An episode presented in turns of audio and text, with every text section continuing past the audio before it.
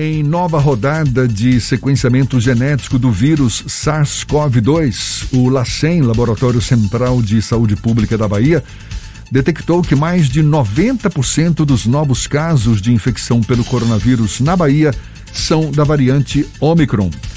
Resultados que foram divulgados no boletim da última quinta-feira.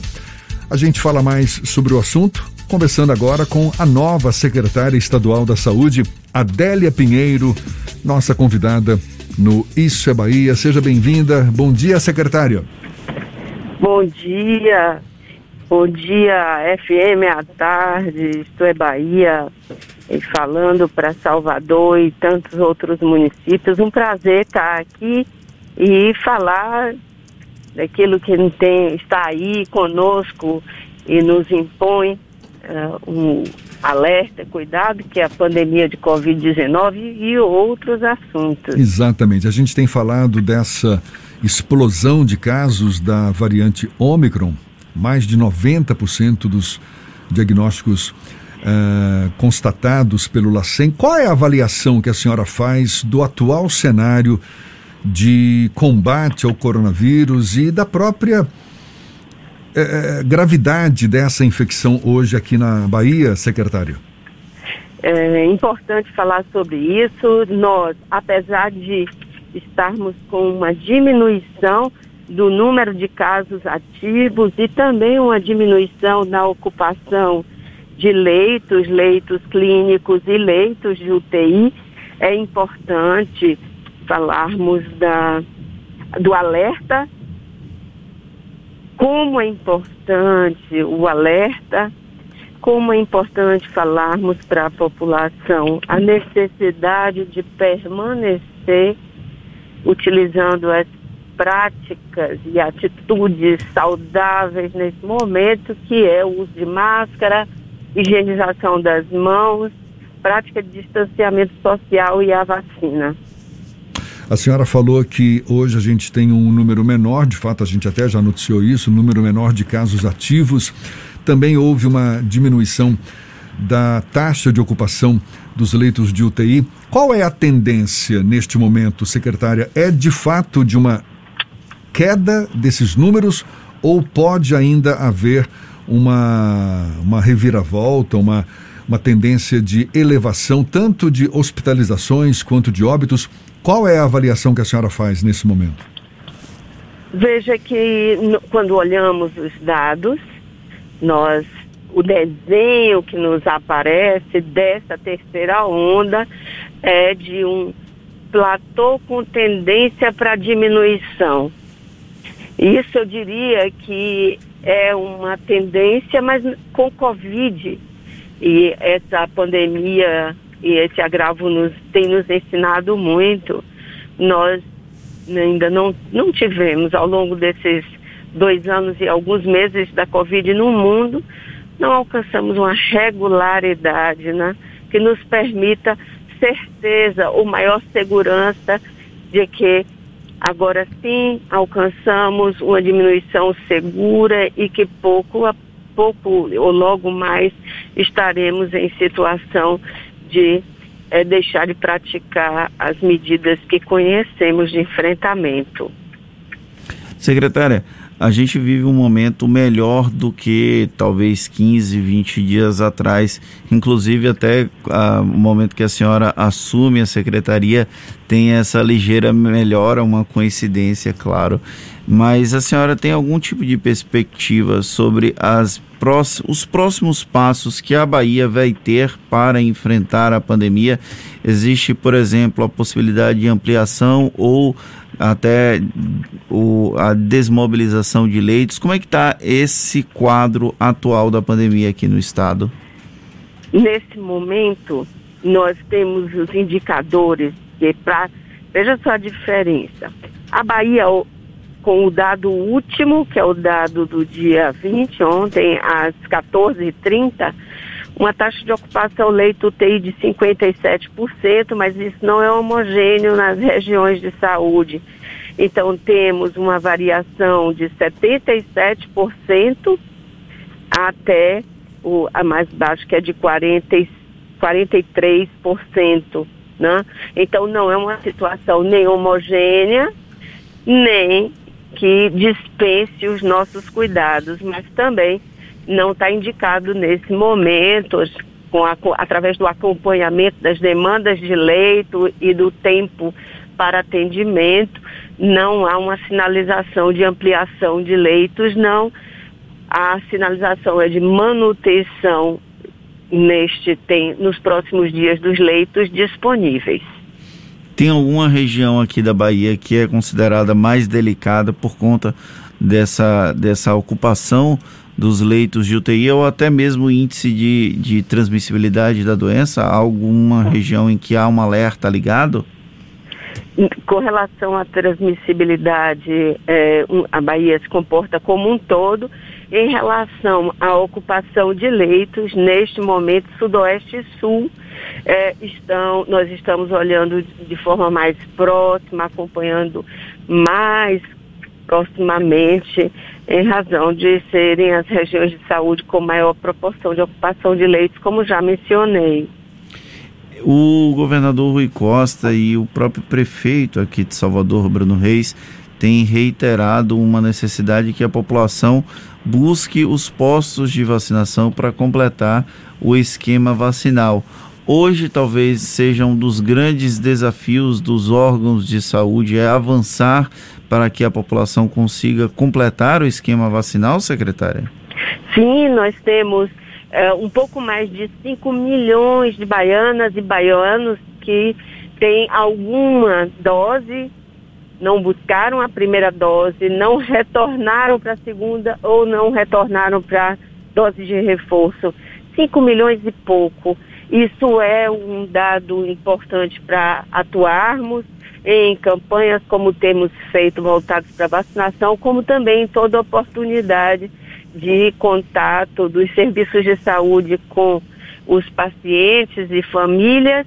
E nós, enquanto é, pessoas que exercitamos a cidadania nos nossos contatos com amigos, vizinhos e queridos, lembrando sempre e pedindo que para a segurança de todos, para a preservação da saúde, busque a sua vacina.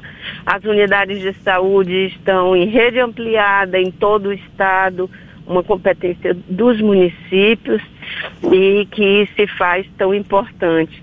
Mas é claro também que é importante falar da ampliação da rede que o Estado fez, cumprindo a sua responsabilidade de atenção de média e alta complexidade. E não posso deixar de mencionar um grande investimento feito com 13 novos hospitais ao longo desse tempo, as 21 policlínicas, 9 UPAs, 20 unidades do ProSUS na região metropolitana de Salvador, e aqui eu cito o HGE2, o Instituto Couto Maia, que nos presta, tem nos prestado uma, uma grande, uma grande, um grande serviço de excelente qualidade nesse momento de pandemia e o Hospital da Mulher, além, claro, da ampliação de serviços e estruturas nos hospitais Roberto Santos, Ernesto Simões.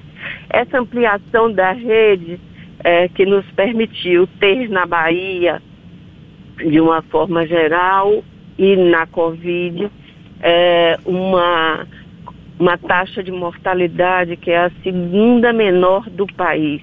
Isso é responsabilidade, é responsabilidade com as pessoas, com gente que, que é uma marca a gente está conversando com a secretária estadual da Saúde, Adélia Pinheiro.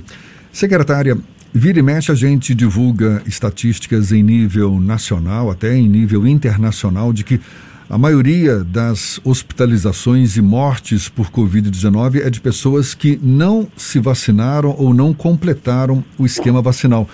Isso é detectado também na Bahia? Vocês com, confirmam essa informação?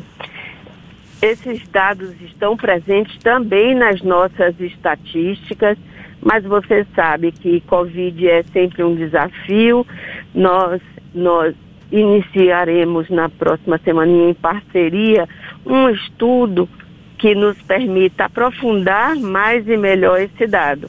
Mas nesse momento, o dado que temos aponta que de fato a, a vacinação é o evento importante que protege pessoas, que protege do agravamento da doença.